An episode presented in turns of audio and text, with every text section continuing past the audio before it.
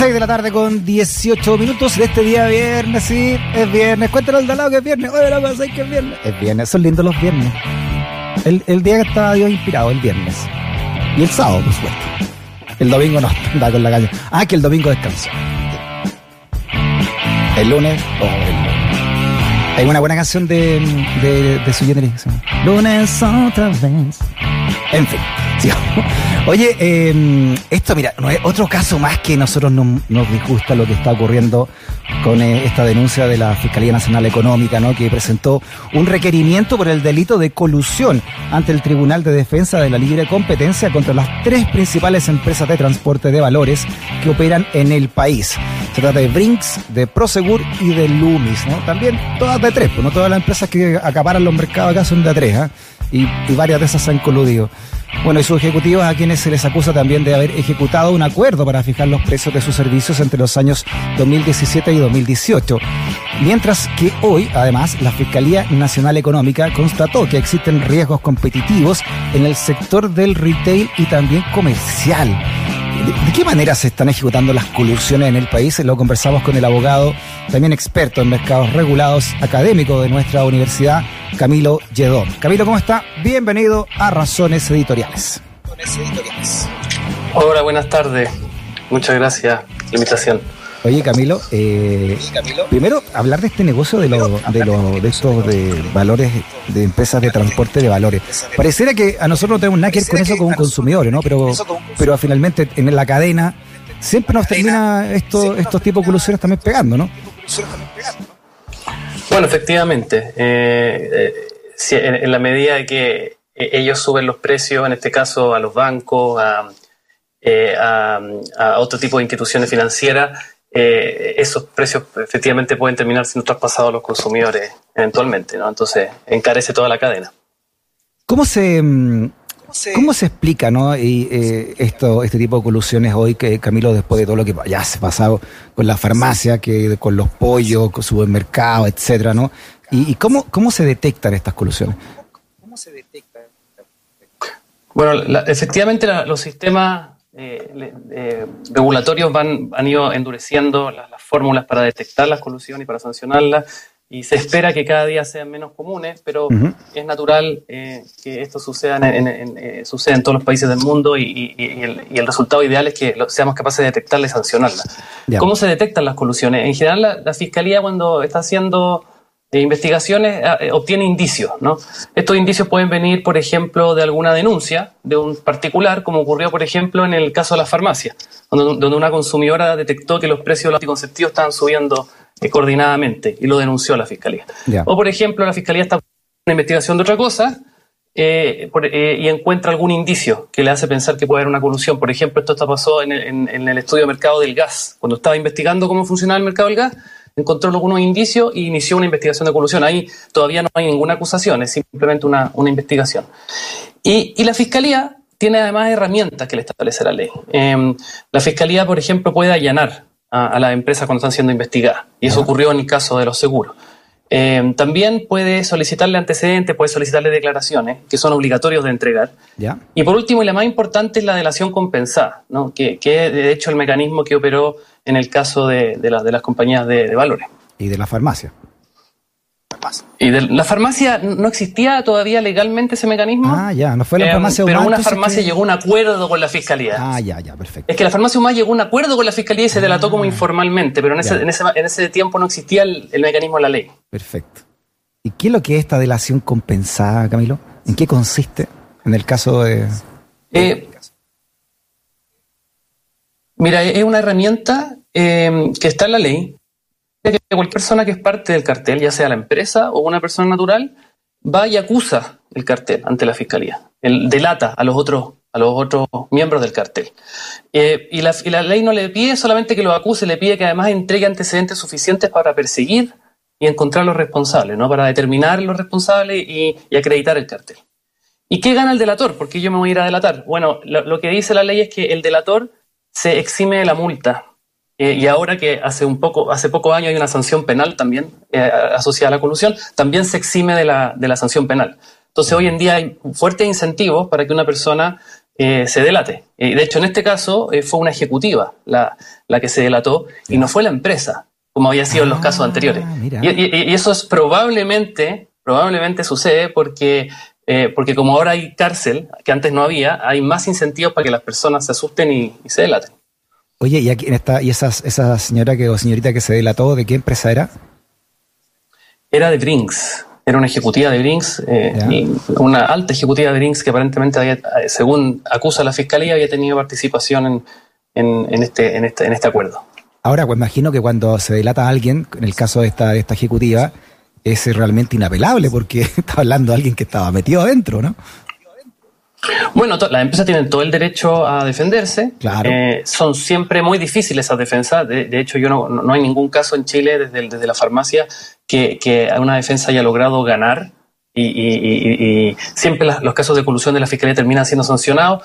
Probablemente las empresas se, se defienden de que la multa es muy alta, que no es justa, e intentan bajarla un poco, ¿no? Pero, pero es altamente probable que terminen siendo condenados.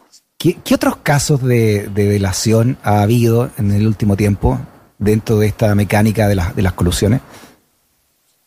Eh, bueno, la, gran mayoría de los, de los, cartel, de, los carteles se, destraban con, con delaciones.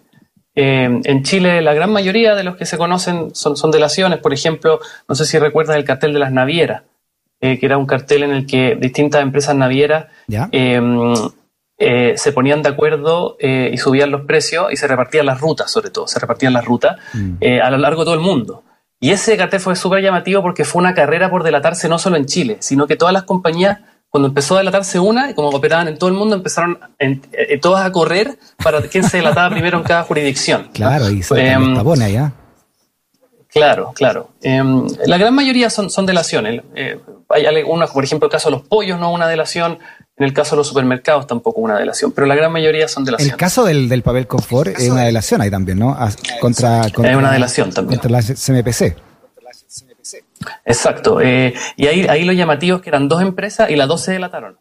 Entonces, eh, entonces SSA, que es la segunda empresa, eh, fue la segunda delatora y por ende tenía que pagar una multa porque el segundo delator no tiene el beneficio de la exención total de la multa, solo se, se, se exime de la mitad. Entonces se ah. armó una tremenda pelea en el tribunal porque el segundo delator lo que trató de hacer es de invalidar la delación del primero, cosa de él pasar a ser el primero y eximirse de la multa.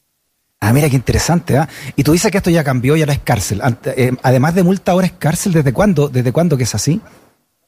Mira, desde 2016, pero lo llamativo del caso de, de, los valores es que este es el primer caso en el que se aplica eh, eh, se aplicar esta ley. ¿Por qué, por qué, por qué en los otros casos no? Porque la, ley entró en vigencia en 2016 y solo puede aplicar para carteles que hayan sucedido después del 2016. Y los últimos ah. carteles que se han denunciado, por ejemplo, el cartel del fuego, eh, eh, se denunció ahora, pero sucedió antes del 2016. Entonces, ese es el primer caso en el que vamos a ver multas más altas y cárcel. Hay una regla, ahí hay una regla, porque debe haber sido retroactivo. O sea, si se fue hizo antes, de todas maneras, ¿no? ¿Y qué, qué es lo que.? Qué, es que en Chile no se pueden. Sí, no sé si es la, ley es retroactiva. No, me refiero, me refiero al momento en que una cosa es cuando se descubren y otra cosa es cuando se realizan. Si se descubrió después, y no sé, o darle un tiempo de la. Ya, auto, autodelátense antes de que entren, eh, porque esto va a ser. Va a ser cuando, desde cuando se descubre, no desde cuando se hizo. Pues ha sido otro tipo de, de sanción. No, pero, pero opera así, es desde cuando se descubre. O sea, si, si una empresa, por ejemplo, estaba coludida antes del 2016 y eh, se dictó la nueva ley y después del 2016 sigue coludida, se le aplica la nueva ah, ley. y estos del fuego ya no están coludidos entonces el 2016. Ya no estaban coludidos. ¿Y qué colusión era esa? Eh, este, este tiene que ver con los, entiendo, con los aviones eh, para apagar incendios. Ah, claro, claro, exacto. Exacto, los que se arrendaban. Oye, em, a propósito de multa, eh, ¿qué, te parece, eh, que, Camilo, las la multas que, se, que arregan estas empresas eh, o, hay que em, seguir mejorando esto tratando de buscar realmente un mercado regulado y libre de competencia? las multas es un tema que se ha discutido mucho en Chile, que siempre ha, hecho mucho ruido, porque se decía anteriormente que las multas no eran suficientes, ¿no? que el que se coludía obtenía muchos más beneficios que la multa. Eso se cambió en 2016 y yo mi respuesta sería que nosotros tenemos multa a nivel mundial, a nivel de país desarrollado. En el 2016 la nueva multa es eh, el doble del beneficio económico obtenido o el 30% de las ventas de la línea de la infracción. Son multas súper relevantes. Y si no se pueden determinar, son 60.000 UTA, que son como 48 millones de dólares. Eh, y en este caso, eh, yo, diría además que ese, ese, nivel de multa es el nivel que hay en Estados Unidos, en la Unión Europea, en Alemania, mm. es, un, es, un, nivel de multa relevante. Y que además crece de acuerdo al, porte del cartel. Mientras más grande el cartel y más son las ventas, la multa es más grande. Entonces, es una multa que este, nuestra legislación está acorde con el, nivel mundial. Y en este caso, a las empresas se les está pidiendo, eh, por ejemplo, a Brinks como 30, 39 mil UTA, eh, o sea, son como 30 millones de dólares, a, Prosegur 25 millones de dólares, que parece ser un monto súper relevante en comparación con lo que ellos ganaron, ¿no? Porque ellos ganaron, la Fiscalía calcula que ellos ganaron en, estos años entre, entre 136 mil, 144 mil millones anuales. Entonces, si yo aplico estas multas tan altas, eh, es un porcentaje relevante de, toda, la, toda la venta. Es que de perogrullo, ¿no? Si van la multa ser mucho más, mucho más baja de, la que, de lo que podrían ganar o de lo que ganan, eh, obviamente que el incentivo a seguir coludiéndose está ahí, ¿no? Y lo otro que falta, Camilo, creo yo, eh, es la propia sanción, sanción de los pares. O sea, después de la colusión del, de, por ejemplo, no sé, del confort, las MPC y los dueños de los controladores MPC y los dueños siguieron ahí, ¿no? Uno quedó a cargo de la sofofa y da, lo mismo, ¿no? Como que, como que esto fuera parte también del, del, del, claizo, más cuando debieran ser precisamente apuntados con el dedo por aquellos que realmente quieren un mercado regulado y una libre competencia dentro de las normas de la ética y no de la delincuencia. De acuerdo. Bueno, el, el país tiene que ir evolucionando y y este, tipo de ilícitos económicos cada día va tomando más relevancia y esperemos que esa relevancia no sea solamente en el consumidor y la gente de pie, sino que también sea dentro de los grandes ejecutivos de la empresa y que, exista también una reprimenda social importante a las personas que cometen estos ilícitos. Son súper graves. Mm.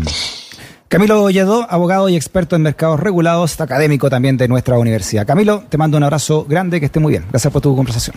Muchas gracias. Un abrazo. Cuídate. Chao, chao.